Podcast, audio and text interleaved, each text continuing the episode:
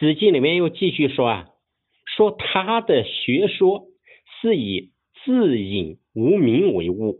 我查找了现代人的很多翻译，基本上呢都没有翻译对的。现代都把它理解成是啊，老子专修道德，所以他的学说呀就啊隐喻深刻，不求闻达，不追求世间的名利，这是他的主线，大概都讲的这样一层含义。其实啊不太正确，因为我们联系司马迁所作这一篇。老子列传可以看出啊，以及后面都继续讲到了。那么它的真实含义，我们继续看下一句，再来回过来理解。下一句他讲到，老子在周朝做馆藏吏，做的时间久了，看到周王室逐渐衰败下去，所以他就离开了，他就辞职不干了，就去到函谷关了。那我们啊。再回过来看，什么叫自隐无名呢？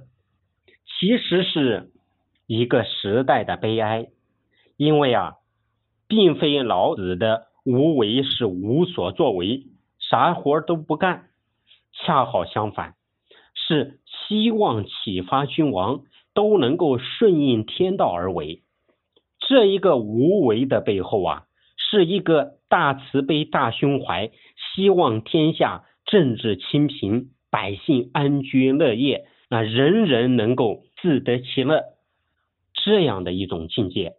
可是呢，他在周王室里面屡不见用他的言论，他又不能够媚俗迎合当时的昏聩的统治阶级，他们的一个低级趣味，又不能够去迎合。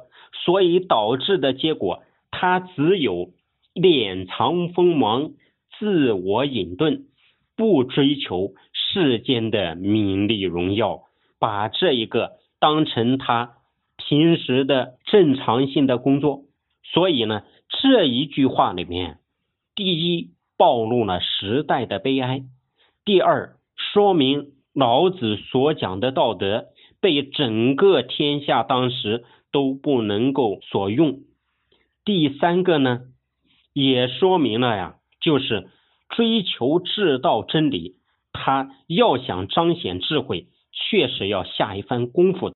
所以啊，我们这一个课堂讲的呢，当然不只是故事会了，应该要叫借象明理，借助现象明白背后讲的是什么样的真理，要借势。能够修真，也就是借助一些事情明白它其中能给予我们的启发。